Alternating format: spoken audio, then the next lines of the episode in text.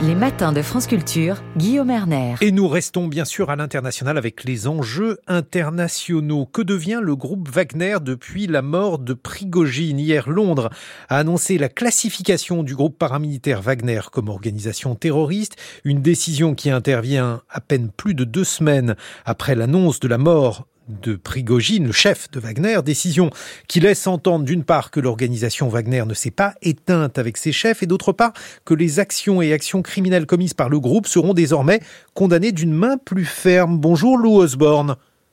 Bonjour. Vous êtes journaliste et membre du collectif All Eyes on Wagner. Tous les yeux sur Wagner. Peut-être un mot d'ailleurs sur ce collectif. Oui, alors c'est un collectif euh, qui enquête depuis presque deux ans sur euh, toutes les activités du groupe Wagner dans le monde. Et on utilise ce qu'on appelle euh, principalement la recherche en source ouverte. Vous venez de publier un ouvrage avec Dimitri Zufferet aux éditions du Faubourg Wagner, enquête au cœur du système Prigogine. Le fait que Londres ait décidé de classer cette organisation comme organisation terroriste hier, une réaction? Alors c'est un signal politique fort qui condamne euh, dix ans d'exaction du groupe Wagner. Maintenant, nous regrettons que ce signal euh, arrive dix ans après euh, le début du groupe Wagner et surtout la mort de Prigogine. Néanmoins, c'est censé, c'est vraiment une première hein, de, de classifier un groupe paramilitaire comme organisation terroriste. Donc ça reste important. Dans votre ouvrage, vous qualifiez le groupe Wagner de nébuleuse. Qu'est-ce que ça veut dire? Est-ce euh, une organisation qui euh, n'a pas nécessairement de tête, qui pourrait revivre, bref, euh, qui appartient à un mode d'organisation différent d'une armée classique, bien sûr, Lou Osborne? Alors le groupe Wagner en tant que tel n'existe pas. Il n'y a pas de société qui s'appelle Wagner et en fait les activités de sécurité qui représentent le groupe Wagner se, repose sur euh, un très grand euh, conglomérat qui s'appelle Concorde et qui appartient à l'oligarque Yevgeny Prigogine. Euh, ils, font plusieurs types d'activités. Ça va des activités commerciales à la sécurité, à l'influence. Et en ça, c'est composé d'une centaine de sociétés en fait. C'est pour ça mhm. qu'on dit nébuleuse.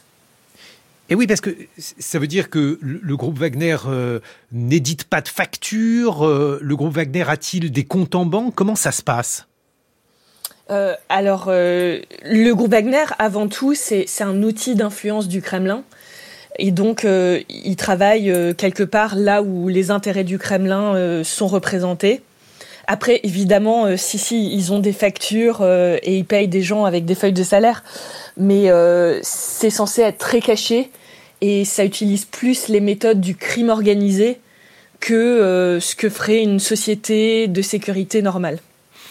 Ça n'est effectivement pas une entreprise de sécurité normale. Euh, la chose s'est soldée par euh, un crash d'avion mystérieux, je mets le terme de mystérieux entre guillemets. Dans cet avion, il n'y avait pas seulement Prigogine, il y avait aussi Dimitri Oudkin et Valérie Tchekalov, qui était le grand logisticien du groupe. Quelles sont les conséquences de la disparition de ces hommes? Parce que donc, euh, il n'y en avait pas qu'un. Alors, les conséquences sont assez importantes on pense que le groupe Wagner, euh, tel qu'il existe aujourd'hui, va sûrement disparaître à cause de la mort euh, de, ses têtes. C'est difficile d'imaginer euh, un groupe qui a été porté par Yevgeny Prigogine, considéré comme traître, continuer à survivre. Néanmoins, le concept de Wagner, ce qui a été créé, les expériences qui ont été faites avec, sont bien utiles pour le Kremlin et poursuivre son influence. Et donc on pense qu'il euh, va continuer sous une forme ou une autre. Pourquoi utile? Expliquez-nous. Alors c'est utile parce que le groupe Wagner en fait a servi de paravent pour la Russie afin d'intervenir dans des pays où elle n'était pas censée être présente officiellement. Et donc ça c'est extrêmement utile parce que ça lui permet de conduire des opérations militaires, de euh, positionner ou en tout cas de pousser des régimes qui lui sont favorables au pouvoir sans euh, être officiellement euh, derrière en fait. Et elle peut se retrancher derrière le fait que bah non, Yevgeny Prigogine, c'est pas le Kremlin. Qui sont les soldats de Wagner? Vous dites eh, dans votre livre Wagner, enquête au cœur du système Prigogine aux éditions du Faubourg, Lou Osborne, que ce sont des, mercenaires, mais que ces mercenaires peuvent aussi être en accord avec l'idéologie de Wagner. Oui, tout à fait. Bah, D'ailleurs, c'est, on va dire que même si beaucoup rentrent pour pour être payés et pour avoir des salaires plus importants que dans l'armée russe, la plupart sont en accord euh, total avec l'idéologie du, groupe Wagner, qui est une idéologie très euh, nationaliste, très pro-russe, euh, avec qui véhicule une espèce de d'image d'ultra-violence et de virilité dans les opérations qu'elle mène. Donc il y a, tout un mythe autour du groupe Wagner qui est très valorisant pour les gens qui font partie de ce groupe-là. Oui, quand on parle d'argent, d'ailleurs, un soldat du groupe Wagner peut être euh, payé une fortune, jusqu'à 7000 euros par mois, vous dites oui, tout à fait. Euh, après, ça dépend évidemment un peu des positions euh, qu'ils occupent au sein, au sein du groupe, mais c'est une véritable manne financière avec un certain nombre d'avantages comparés au simple métier de soldat avec l'armée russe. Et oui, puisque vous dites là aussi que les, rebelles pro-russes de Lugansk, par exemple, sont payés 250 euros par mois, donc on voit effectivement la différence qu'il peut y avoir. Wagner va-t-il avoir encore un rôle extrêmement important en Ukraine, ou bien le fait de fondre les activités de Wagner dans l'armée russe, puisque c'est l'une des causes, semble-t-il, du divorce entre Prigogine et le Kremlin, euh, ce fait-là va-t-il modifier les actions de Wagner en Ukraine? Je pense que le groupe Wagner, en fait, a créé un espèce de précédent. Euh, et ce précédent va continuer. Dans le sens où, depuis le début de la guerre en Ukraine, on a vu l'émergence d'autres groupes paramilitaires. Donc, de façon très concrète, le Kremlin va continuer à utiliser des groupes qui, ne sont pas directement affiliés à l'armée pour euh, son offensive en Ukraine. Ça, c'est la première chose. Et la deuxième chose, c'est que le groupe Wagner a joué un rôle fondamental dans la propagande euh, à l'intérieur du pays.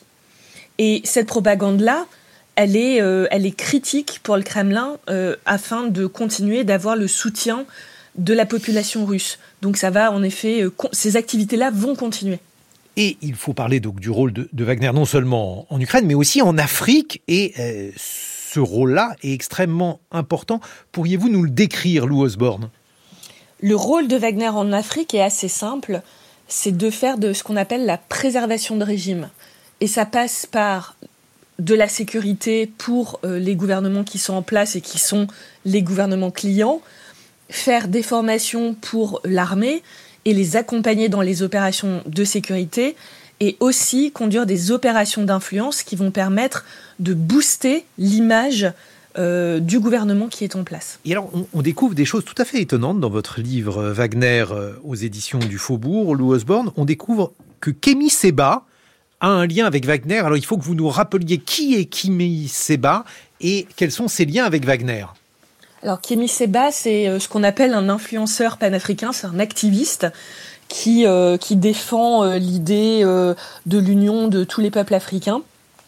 Euh, c'est quelqu'un qui euh, qui avait une certaine présence sur la scène politique, on va dire un peu africaine, un peu globale, mais mais sans plus et qui euh, rencontre euh, Yevgeny Prigogine en Pardonnez-moi, Lou Osborne, il faut dire aussi que cet homme est coupable d'un certain nombre de propos et d'actes antisémites et racistes, et qu'il est aujourd'hui persona non grata en France. Tout à fait. Euh, c'est aussi quelqu'un qui est franco-béninois. Euh, ça aussi, c'est assez intéressant à rappeler. Euh, et à partir de 2017-2018, il rencontre Yevgeny Prigogine, qui en fait l'a un peu spoté pour sa capacité. Qui, l'a repéré, vous voulez dire. Qui l'a repéré, merci, pour sa capacité à influencer et à avoir une présence en ligne sur les réseaux sociaux assez importante. Et donc, euh, nous avons travaillé à l'époque avec euh, Kappa et euh, Jeune Afrique en démontrant qu'il a en fait été payé par Yevgeny Prigogine et qui a même eu au sein des équipes de Prigogine la constitution d'un projet qui s'appelle le projet Kemiseba avec des objectifs politiques, des objectifs d'influence au service du groupe Wagner. Mais alors ça c'est passionnant parce que Kémy Seba est un, ferment de dissension en France puisqu'il essayait de, euh, de monter les communautés les unes contre les autres et en Afrique bien sûr où euh, il est extrêmement virulent euh, contre la France et les intérêts supposés de notre pays, Lou Osborne. Oui, alors ce qui est important peut-être à retenir, c'est que Kémy Seba, il a construit à la fois une plateforme pour s'exprimer qui aujourd'hui est très importante, très virale euh, et avec des propos souvent assez agressifs contre l'Occident en général.